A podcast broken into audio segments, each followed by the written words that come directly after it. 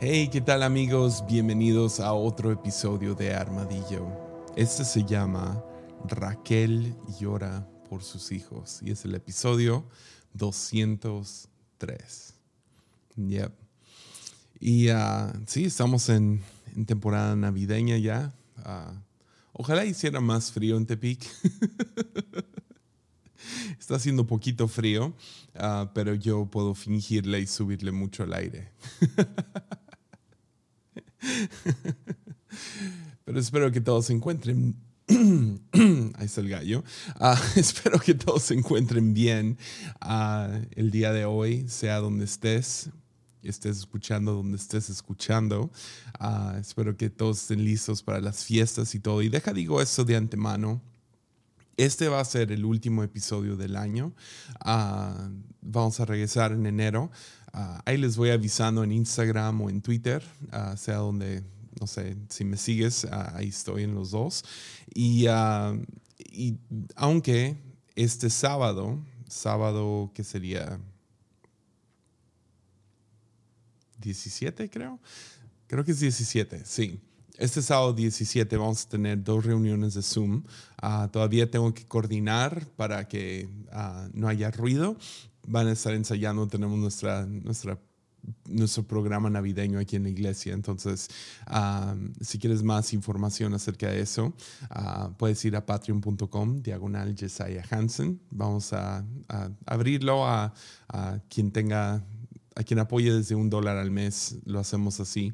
Y vamos a estar grabando ahí el episodio exclusivo. Entonces, si te interesa, puedes apoyar ahí desde un dólar al mes. Igual, uh, si no puedes, Siempre les digo a los de Patreon que pueden invitar a quien quieran. Entonces, si tú conoces a alguien que apoye en Patreon, nomás diles, pásame el link y eres más que bienvenido.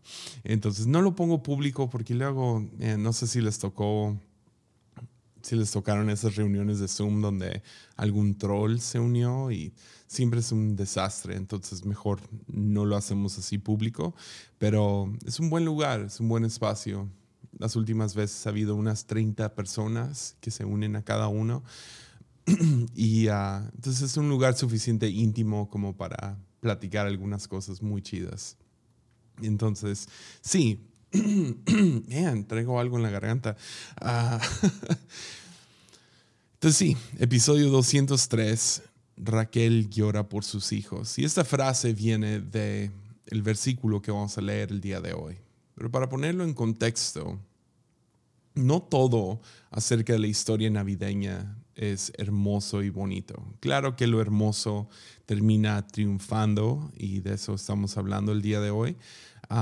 sin embargo, al mismo tiempo que Jesús nace, básicamente los sabios que fueron a visitar a Jesús y reconocerlo como rey, decidieron ir y hablar con Herodes Ah, preguntándole dónde estaba el rey, el nuevo rey. El, rey actual de los judíos era Herodes y, Herodes básicamente pierde toda razón y se siente amenazado y en temor, manda a matar a todos los bebés de dos años para abajo en el tiempo que Jesús nació.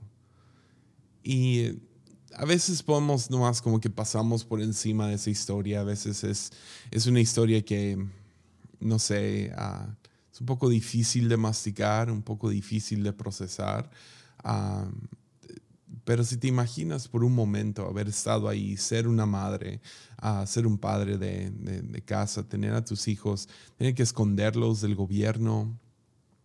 O sea, no me imagino el horror y el terror que hubo por toda la tierra, o sea, toda una generación o todo un grupo de seres humanos que nacieron entre tal fecha y tal fecha, ya no existen. Y es porque el rey se enceló, se, sintió amenazado, mandó a matar a todos los bebés. Y nomás te imaginas el llanto, tanto de las madres como los bebés. Ah, es, una historia devastadora, una noticia trágica, sin sentido y horrible. Y lo que nos dice Mateo 17, ah, perdón, 2, versículo 17, dice que esta acción brutal cumplió con lo que Dios había anunciado por medio del profeta Jeremías. En ramas se oyó una voz, llanto y gran lamento. Raquel llora por sus hijos, se niega a que la consuelen porque están muertos. Y sí, como les digo, es, una historia trágica, es una noticia trágica, es, sin sentido, es horrible y, es difícil pensar que, que, una historia como esta está asociada con el nacimiento de Jesús. Y aún así lo es ahí está mezclado con la gran historia del nacimiento de Jesús. Que, nos lleva a la famosa pregunta del problema del dolor o el problema del mal. Y es por qué, por qué suceden cosas así. Ah, diciembre es un mes donde está la mezcla enorme entre lo bueno y lo malo, ¿no? Ah, parece, no sé si es porque está asociado con fin de año, ah, que, gente decide tomar decisiones muy locas. No sé si es el simple hecho de que está sentado en una mesa y falta alguien. Ah, no sé qué, qué tiene diciembre. No sé si es por el clima, está más nublado y gente toma decisiones espantosas. Pero no hay fecha más polarizante que la Navidad, que diciembre, para sacar lo mejor y lo peor de nosotros. El, voltear a la mesa y ver que falta un familiar o un amigo. El recordarnos que este año a lo mejor no se cumplieron con ciertas metas.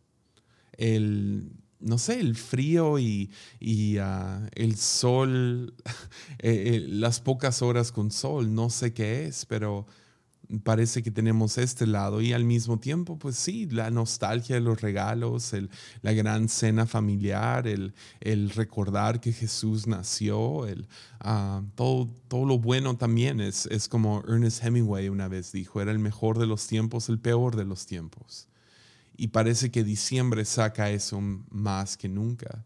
Pero te hace pensar, aún en el nacimiento de Jesús sucede algo tan trágico como un rey celoso y amenaz, amenazado manda matar a todos los bebés. Y eso hace que Jesús y su familia huyan hacia Egipto. Pero ¿por qué suceden este tipo de cosas? ¿Por qué hay grandes tragedias y dificultades?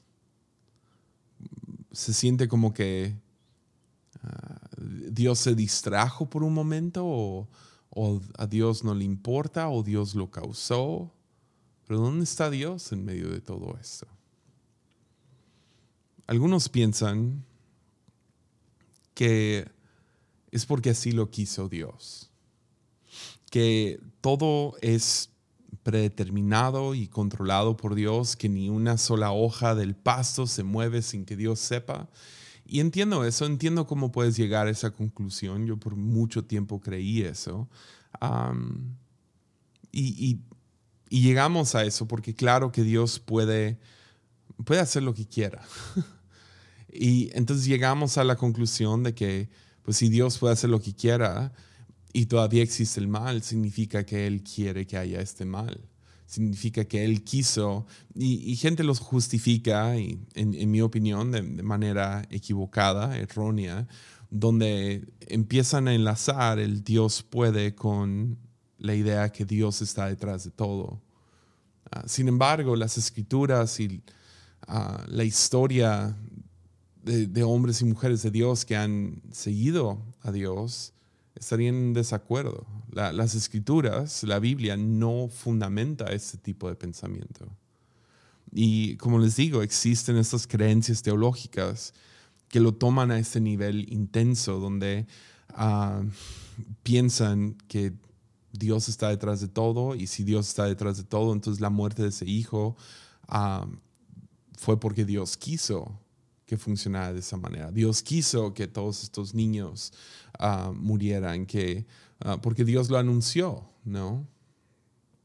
Y entiendo cómo puedes llegar ahí, pero otra vez no concuerda con la narrativa de las escrituras. No concuerda con el corazón del Padre en Jesús. Entonces, ¿por qué suceden? Y ya podrías decir, pues porque Dios lo permite. Y ese es donde otra vez entramos a un lugar difícil donde, ok, pues si Dios lo permite, significa que está a favor de. y eso tampoco es cierto. Un ejemplo, y yo, yo, entiendo que es absurdo y tiene sus, sus hoyos, pero es un ejemplo para ayudarnos, a me ha ayudado a mí a entender que permitir no es lo mismo que estar detrás de. Permitir no significa que lo estoy causando. Un ejemplo sería yo en este momento, y les digo, yo, yo entiendo que es absurdo, es, es menso este, este ejemplo, pero me ha funcionado. Yo en este momento estoy, por estar grabando este podcast, yo estoy permitiendo que el tráfico que está acá afuera siga fluyendo. ¿No? Porque en teoría yo podría salir y detener el tráfico, por lo menos por un momento, ¿no? Podría ir y agarrar dos, tres personas y decirles, vengan conmigo, vamos a detener el tráfico. Ah, podría acostarme en medio de la cartera y podría detenerlo, no por mucho tiempo, porque pues yo no soy Dios, pero ah, podría detenerlo, ¿no? Eso no significa que yo estoy causando el tráfico allá afuera, porque lo estoy permitiendo. ¿Se entiende? Yo no estoy causando que cada carro vaya a donde vaya, sino yo estoy dejando que sea libre. Ahora, otra vez, yo entiendo lo absurdo y los hoyos de este tipo de ejemplo, ah, pero que yo lo permita o que Dios lo permita no significa que lo está causando. Lo, lo, difícil de esto es que nos gustan las respuestas fáciles y no hay nada más fácil que un que un blanco y negro, que un uno o dos, que un A o B. Y usualmente donde terminamos aterrizando, porque es fácil, es que es o Dios lo está, lo, está causando o no. Y si no lo está causando es porque no puede detenerlo o no quiere entonces terminamos entrando a qué está causando esto, qué, qué es lo que permite que esas cosas malas sucedan.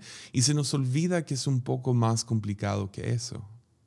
Ahora, he hablado acerca de, de por qué existe dolor y por qué existe el pecado y por qué existen diferentes males.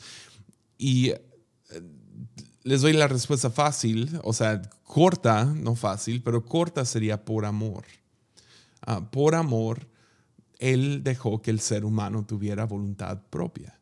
Porque si no tuvieran voluntad propia, ¿por qué pondría un árbol prohibido dentro del jardín de Edén? Era para que pudieran decidir no comer de ese árbol. Porque si no podían decidir, entonces eso ya no se llama amor. Ya. Entonces somos robots. Y eso, ¿qué, ¿qué de genuino y auténtico hay en eso? Si yo no puedo escoger dejar a mi esposa, ¿qué valor hay en quedarme con ella? Entonces, eso, junto con muchas otras cosas, terminan influenciando el mundo a actuar como, como actúa. Hay, muchos factores, influencias que están detrás de tragedias como esta. Ah, no es para mencionar algunas, tenemos cosas como el orden natural. Ah, eh, sí, podemos quejarnos todo el día acerca de tormentas, pero es parte del orden natural de cómo funciona el mundo. Ahora sí, es trágico cuando tu casa es completamente inundada por una tormenta. Pero otros argumentarían, si no hubiera tormenta, si no hubiera lluvia, entonces estaríamos en un peor lugar. Cosas como terremotos y volcanes. Cosas como virus y bacteria. Cosas como enfermedad y muerte. Simplemente funcionan como parte del el mundo en el cual vivimos. A lo mejor tú y yo no, si fuéramos a crear un mundo, no lo, no lo haríamos con este tipo de orden, donde hay animales salvajes, si hay tormentas, si hay virus, si hay bacteria, y a lo mejor lo vemos como un completo mal. Es la razón que no, o sea, seguimos entendiendo por qué existen estas cosas. Pero el simple orden natural puede causar mucha tragedia en nuestras vidas. Otro factor grande, ya lo mencioné, pero sería voluntad humana. Voluntad humana juega un rol vital, enorme en la mayoría de tragedias que hay en el mundo. Que nosotros podamos escoger entre el bien y el mal, que podamos escoger entre seguir a Dios y no, porque somos profundamente egoístas. Entonces la mayoría de robo y violencia y, todo tiene que ver con nuestro beneficio. Estamos buscando, eh, Jesse, yo estoy buscando mi propio beneficio, entonces termino lastimando a otros. Dios no está causando el mal a través de mí, me dio a mí voluntad propia y por eso yo puedo causar mal en este mundo. Voluntad humana. Somos profundamente egoístas, pero no nomás egoístas, somos destructivos también. Y luego hay otro, otra influencia de la cual habla Pablo.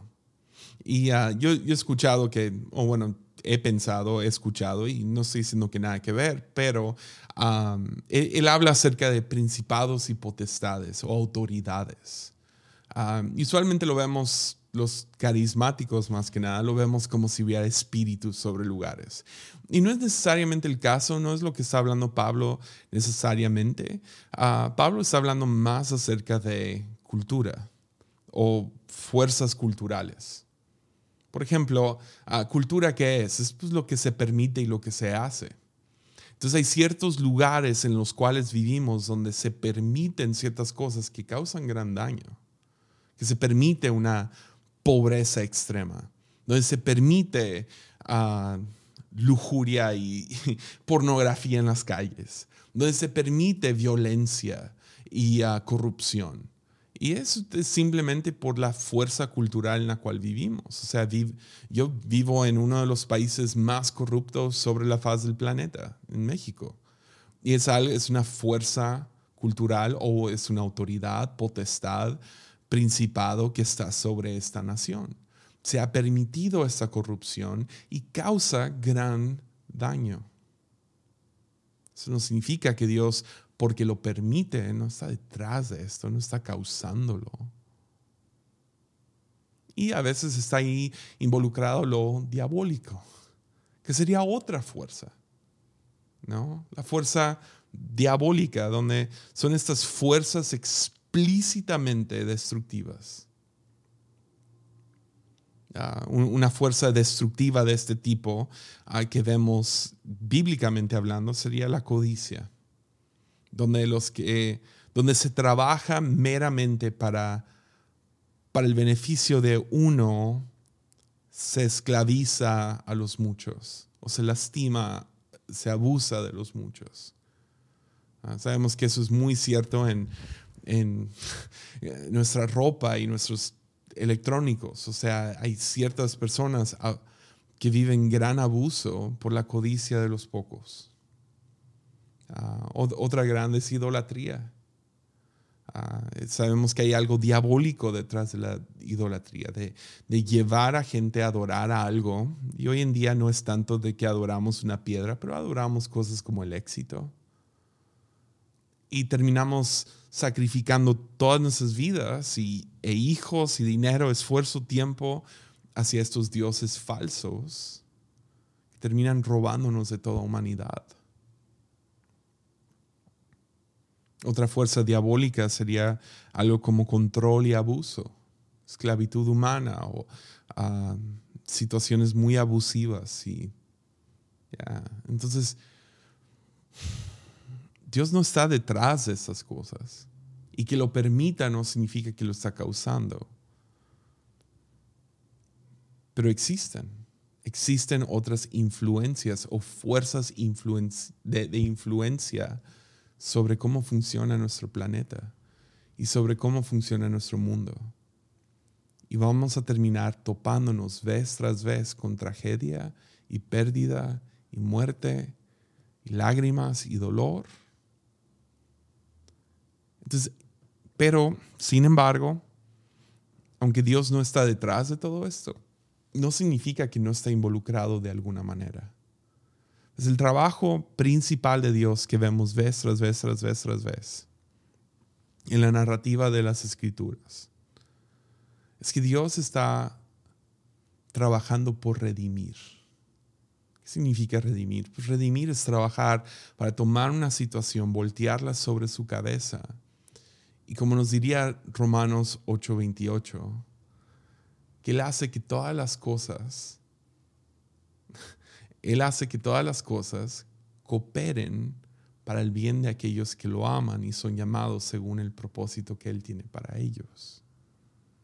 Entonces, ¿qué significa eso?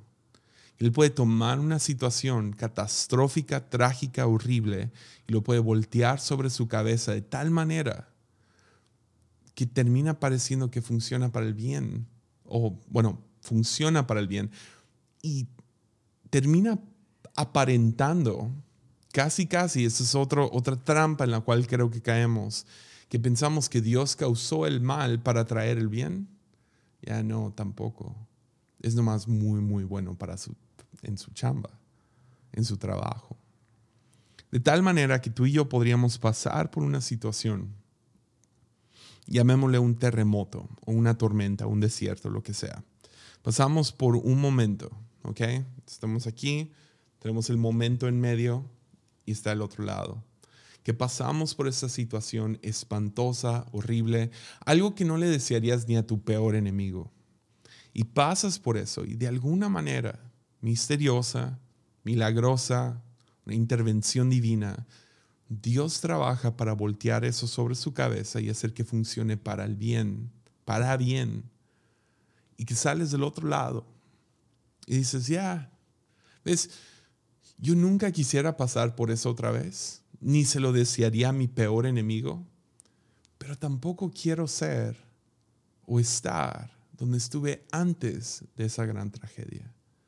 Porque de alguna manera misteriosa y milagrosa salí del otro lado con algo valioso en las manos. Ya. Que eso es a lo que se dedica Dios, a redimir. Pero no nomás se acaba ahí. No nomás se acaba ahí. ¿Ves? Romanos 12, 21, unos capítulos después os diría lo siguiente, no dejen que el mal los venza, más bien venzan el mal haciendo el bien. No deseando por el bien, no orando por el bien, haciendo el bien. Entonces, tragedia siempre va a haber. Y ya hablamos, hay, todas estas fuerzas, influencias que, que están detrás de esto fuerzas naturales, voluntad humana, lo diabólico, uh, principados y potestades. O sea, y esos son para mencionar algunos, pero hay, hay más fuerzas de mal. La tentación cuando pasamos por algo trágico, por algo complicado, algo feo, algo, algo espantoso, o sea, llorando, mal, no hay esperanza, guerra, enfermedad, lo que sea la tentación es, cruzar los brazos, es, soltar los brazos, bajarlos, dejarlos caer, e, es, rendirnos, pues, es, lo que es, o cruzar los brazos en enojo, o levantarlas al cielo. Nuestra tentación es hacer todas estas cosas, pero somos llamados como seres humanos a seguir el mismo patrón que Dios que cuando vemos algo que está mal, tú y yo actuamos. Ya, actuamos. Somos llamados a trabajar y redimir el mal del mundo. Ahora yo sé que tú ni yo solos podemos cambiar el mundo, pero somos llamados a redimir lo que está dentro de nuestro mundo. Que cuando vemos mal, hacemos algo al respecto y vencemos sobre ese mal. ¿Cómo lo hace Dios? Dios vence sobre el mal, tomando lo que está mal, volteándolo sobre su cabeza y haciendo que haya algo bueno que salga de eso, que el bien salga de, eso. Tú y yo somos llamados a lo mismo. A discernir, ok, esta situación está mal, hay, algo mal buscar sabiduría, buscar algún tipo de respuesta, creatividad, lo que sea, discernir, resistir la tentación de rendirnos, de bajar los brazos, de enojarnos, de, lo que sea, pero luego actuar, hacer algo al respecto. Y a veces ese algo es, simplemente tomar el paso. Eh, sí se ve como orar, poner manos encima, abrazar, algo, se puede ver súper sencillo, pero es hacer algo hacer el bien. Y la Navidad nos revela exactamente esto. La Navidad, ¿qué es? es? Dios gritándole al mundo, no me he olvidado de ustedes. Entonces la, la, Navidad nos revela el compromiso de Dios para salvar y redimir el mundo. Eso lo encontramos en Juan 3, 16 y 17, que Jesús no vino para condenar al mundo, sino a salvarlo. Pero viene a salvar el mundo ¿cómo? Introduciendo introduciendo el amor como una influencia alternativa para cambiar el mundo, para alterar el mundo, para influenciar una fuerza alterna para alterar esto.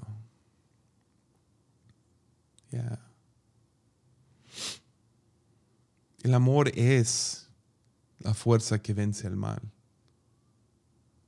El amor es lo que viene para redimir y sanar y restaurar.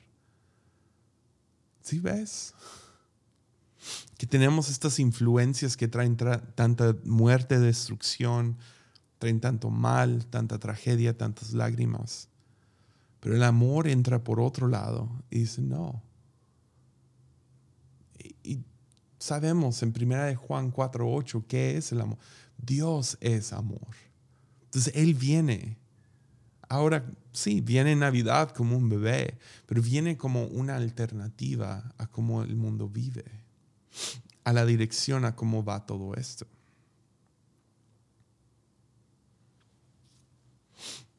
Ese fue nuestro llamado original como seres humanos.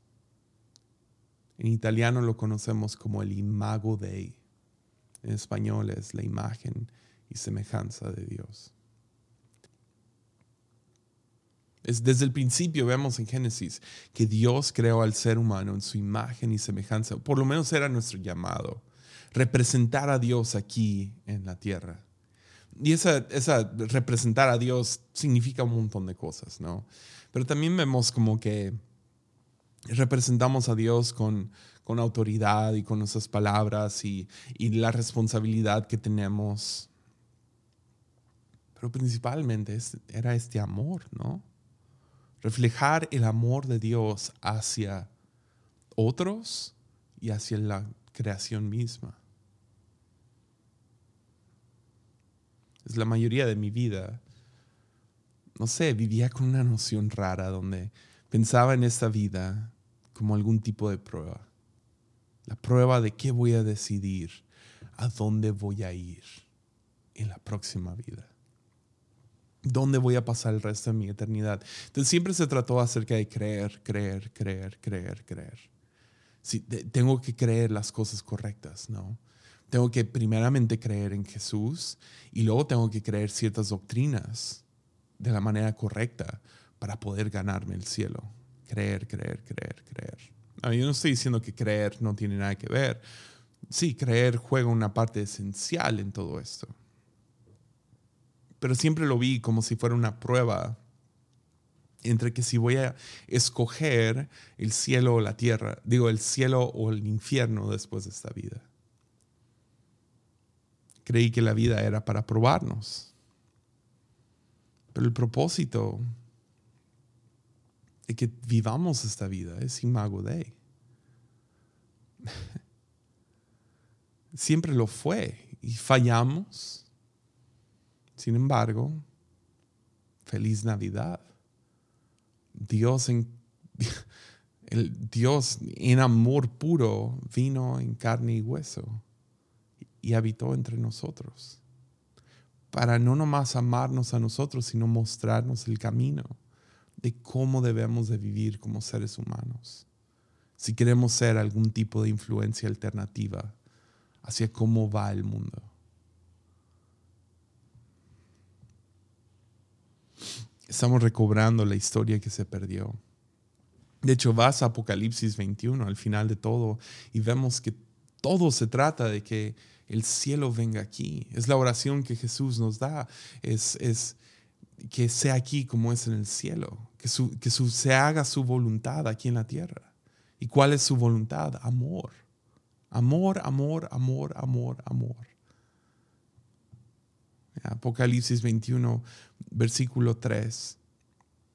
Dice, oí una fuerte voz que salía del trono y decía, miren, el hogar de Dios ahora está entre su pueblo. Él vivirá con ellos y ellos serán su pueblo.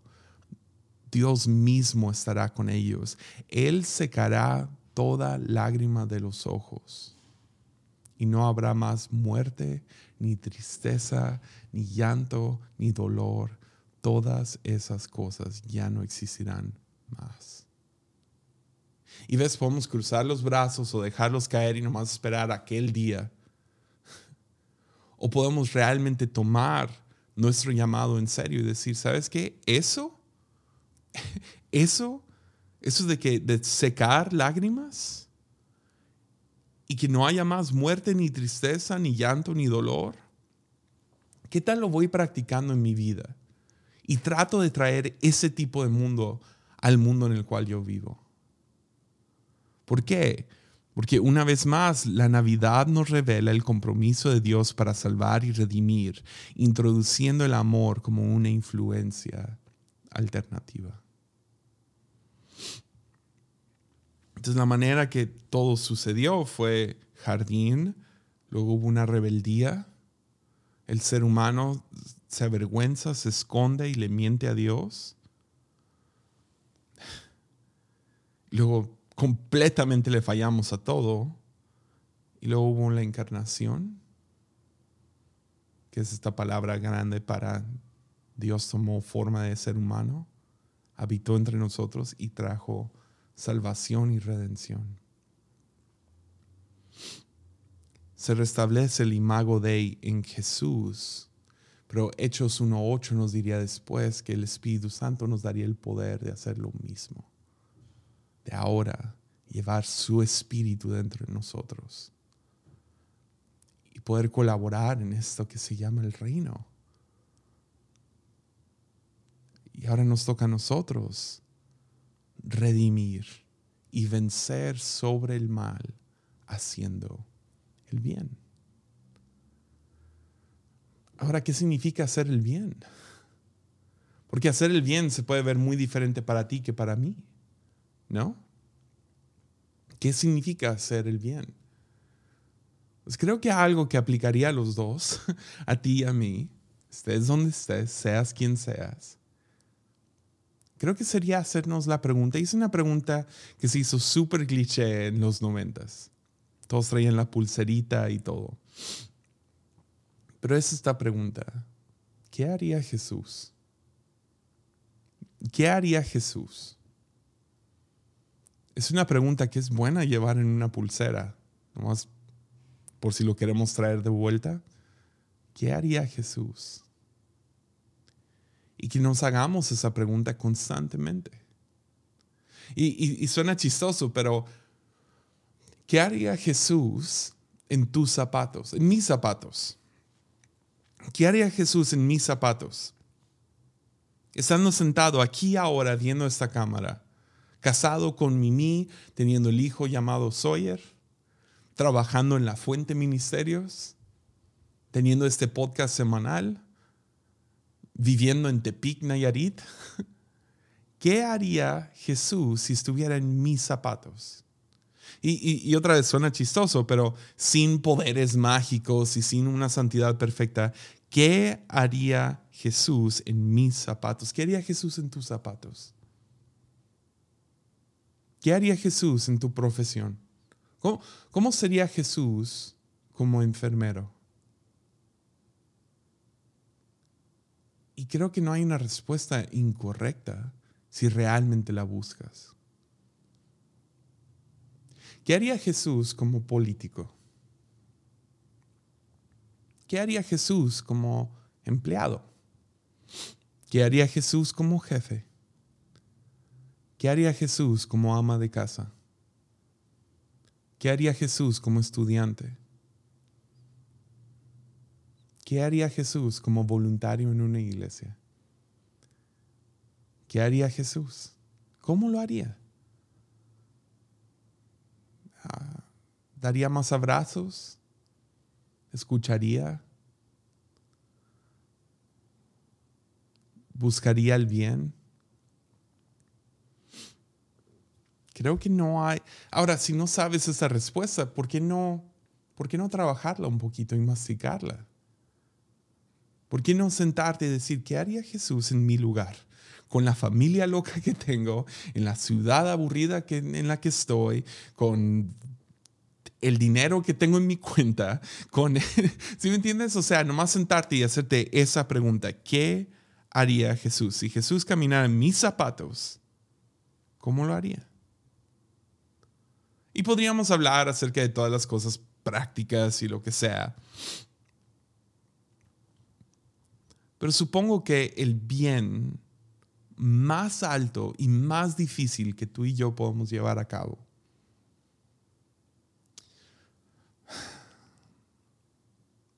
depende totalmente en cómo tratamos a nuestro prójimo. Ya. Y creo que el bien más alto en cómo tratamos a nuestro prójimo tiene que ver con rehusarnos a juzgarlo y amarle. Amarle. Rehusarnos al prejuicio, al pasárnosla juzgándolos, sea como sea, y amarles de tal manera como Jesús los amaría y completamente empaparlos de Dios. Creo que esa es la mejor respuesta. Estés donde estés, hagas lo que hagas. Hacerte la pregunta, ¿qué haría Jesús? Usualmente la respuesta es empápalos de Dios. ¿Cómo los empapas de Dios? Amándoles. Amando. Si amor se ve como como una larga plática, o se ve como comprarles su próxima comida, o se ve como tomar un momento y orar con ellos, o se ve como llevarles un regalo en Navidad. Se vea como se vea, es amarles, pero es difícil. Por eso es, por eso es el bien más alto y es el bien más profundo, es el más difícil. Porque usualmente yo me hago la pregunta, ¿Por, qué, ¿Por, qué, me toca a mí amarles y Dios al final del día sí los puede juzgar? ¿No? ¿Por qué no es al revés? ¿Por, qué, ¿Por qué, Dios no puede nomás encargarse de, amarles y yo soy el que los puede juzgar? ¿Por qué lo hago tan... Yo juzgo tan rico? Ya. Puse aquí en mis notas, yo solía ser juicioso. Mentiras, soy juicioso. Soy tan tan rápido para juzgar, siendo honestos. O sea, soy, soy tan bueno haciéndolo y lo odio. Odio que soy tan bueno haciéndolo. A veces mi prejuicio es como que le atiné. Lo llamo discernimiento. soy tan bueno para juzgar, especialmente corazones e intenciones. Pero algo que Dios ha estado trabajando en mi vida últimamente con, con el aspecto de juicio es que Él es el juez. Él es el juez No sé si, han notado los últimos episodios de que he hablado del juicio de Dios, pero al final del día Él es el juez y a mí me toca amarles. Y amarles como Jesús les ama. Porque estoy tratando de traer esa influencia a este mundo, ¿no? Esa, esa fuerza para alterar el mundo en el cual yo vivo. Pero amarles como Jesús les ama significa sin condición, amarles sin parar. Y es difícil, es tan absurdamente difícil. Pero una de las cosas que he aprendido últimamente es que muchos hacen cosas, cosas tontas porque no saben lo que están haciendo. Pueden hacer mucho, mucho daño porque no saben lo que están haciendo. Es, el, es la oración de Jesús, ¿no? En la cruz. Padre, perdónalos porque no saben lo que hacen.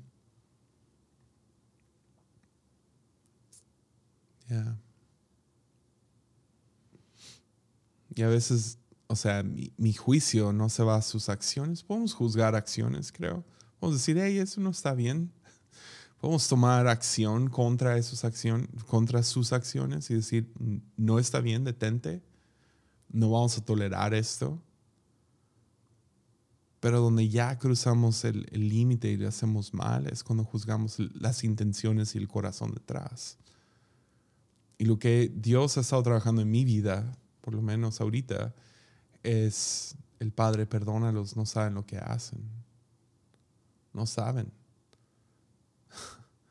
Están haciendo un montón de estupideces porque simplemente no saben.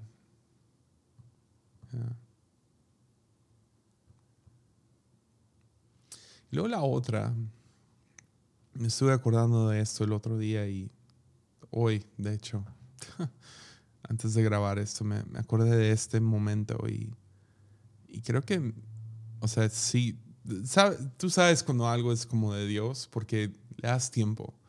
Ah, y si le das suficiente tiempo, pues sí, las hojas se marchitan y el viento se va, y, pero su palabra permanece. Y hubo un momento hace años, o sea, te estoy hablando de hace unos 15 años, ah, que fuimos a, Uh, íbamos a explorar. Aquí en Tepic tiene cosas muy bonitas geográficamente hablando. No lo hacemos tanto ahora, pero íbamos a diferentes cerros a, a, ver. no, no, sé por qué. Era antes del Facebook y todo eso. Entonces teníamos, teníamos mucho tiempo en nuestras manos. Y me acuerdo que fui con unos amigos a un cerro aquí arribita, desde Hal, y, y estábamos allá. Y nos topamos con un gato y el gato claramente estaba herido. Estaba, estaba haciendo su miau, miau, muy fuerte y uh, se notaba que estaba en dolor. Y nos acercamos como para ver, le ayudamos, lo llevamos a un veterinario, qué es lo que tiene. Y cuando lo vimos, no más me acuerdo viendo sangre a un lado de él. No, nunca vi la herida ni nada. Entonces era obvio, era evidente que estaba lastimado, que algún animal lo había atacado o lo habían atropellado, algo así. Estaba mucho dolor y cuando nos acercamos queríamos ayudarle genuinamente, o sea, ¿qué podemos hacer por este gato? Ah, y nos acercamos al gato cuando de la nada volteó con la cara más, no sé, de película de terror, de demonio, más satánica que te puedes imaginar. Nos voltea como... Y nos, se pone así de encorva la espalda y se le para la cola y nomás nos, nos avienta unas de, ¿verdad? O sea, súper fuerte. Y luego todos nos asustamos y se fue corriendo. Y me quedé medio como que con las ñañaras, ¿no? De, de, la cara de este gato, de la sangre del, del, momento. Que llegué a casa y mi mamá ama los animales y le dije, ah, me topé con un gato que obviamente estaba lastimado y quería ayudarle y mi mamá, oh, no, chale, ojalá hubieras. Le dije, sí, pero yo creo, me acuerdo, estaba, estaba más joven. Y me acuerdo volteando y le dije, yo, yo creo que estaba endemoniado el gato. Ahora decirlo en voz alta años después me da vergüenza, pero genuinamente su cara me dio tanto miedo. Y uh, le dije, creo que estaba endemoniado. Hubo algo muy como que feo y satánico sobre este gato. Y mi mamá voltea y hasta la fecha se me, se me quedó esto. Ah, voltea y me dice, sí, animales lastimados actúan raro. Animales lastimados actúan raro. Y hoy no sé por qué me acordé de esta historia, pero yo, yo agregaría humanos lastimados también. Entonces a veces juzgamos y la neta no es nuestro lugar porque simplemente no saben lo que hacen. Y en otras, creo que por experiencia y obviamente si encuentras los versículos que, respaldan esto, pero no, no juzgamos porque a veces las cosas más feas que hacen los, nuestro prójimo vienen de un lugar de gran dolor. Y si no la pasamos juzgándolos, lo único que estamos haciendo es aislarlos más y más. Animales lastimados actúan raro, sí. también humanos. También humanos.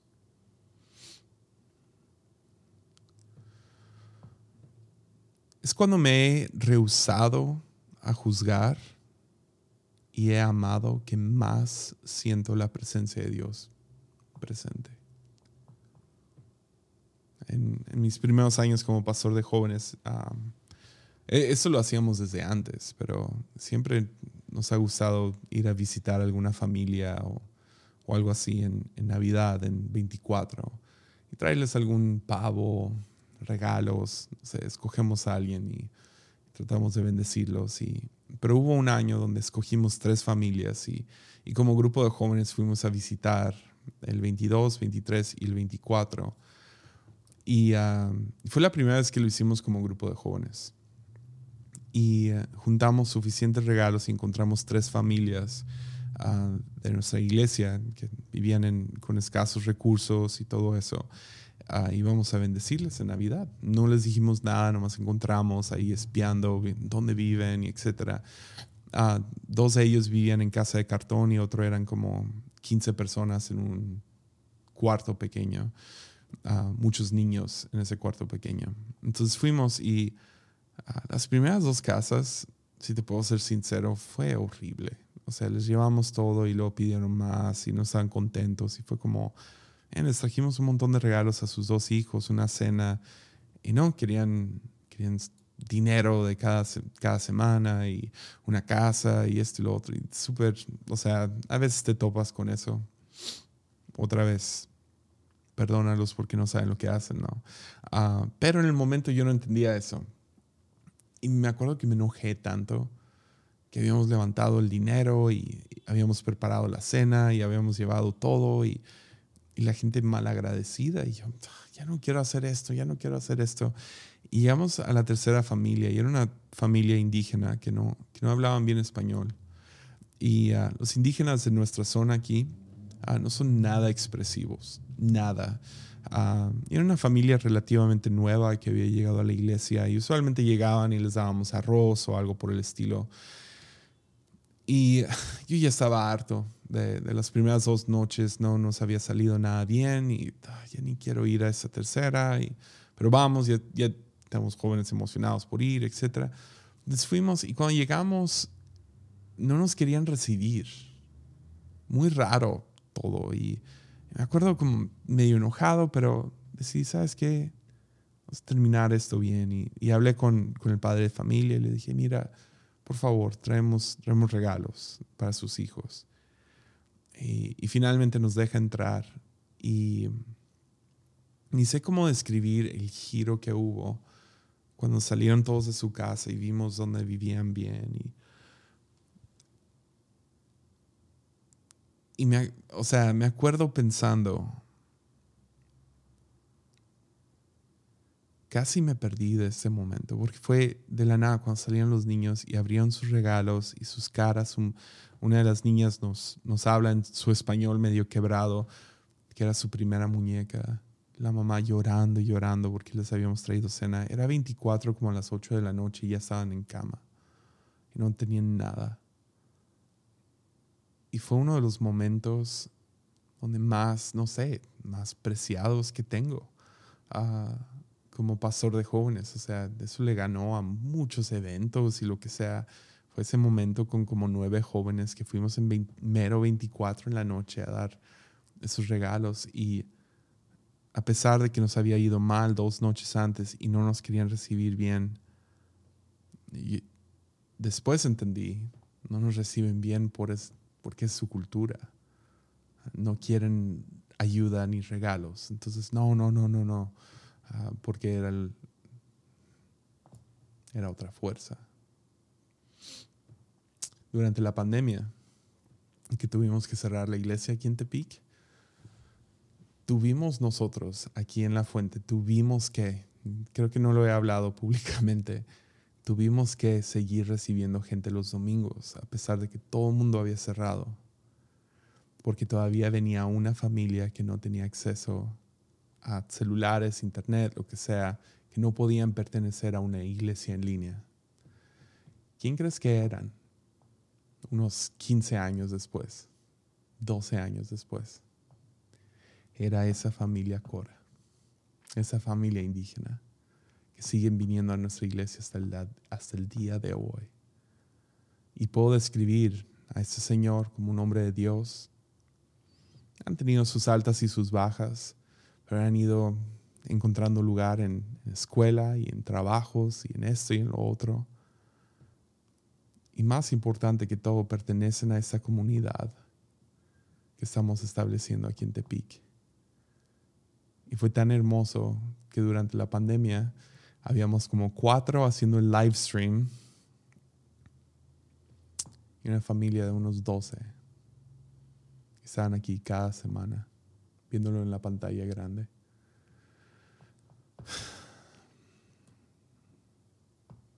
Raquel llora por sus hijos. Vayamos y secamos sus lágrimas seamos el imago de, somos llamados a seguir el mismo patrón. Porque la Navidad nos revela el compromiso de Dios para salvar y redimir, y se rehúsa a hacerlo solo. Y Él viene introduciendo el amor como una influencia alternativa. Ya. Ve y ama esta Navidad. Yo sé que duele. Yo sé que tú y yo tenemos nuestras lágrimas. Dediquémonos a secar las lágrimas de los ojos de los demás. Ya. Entonces nos vemos el próximo año. Ánimo.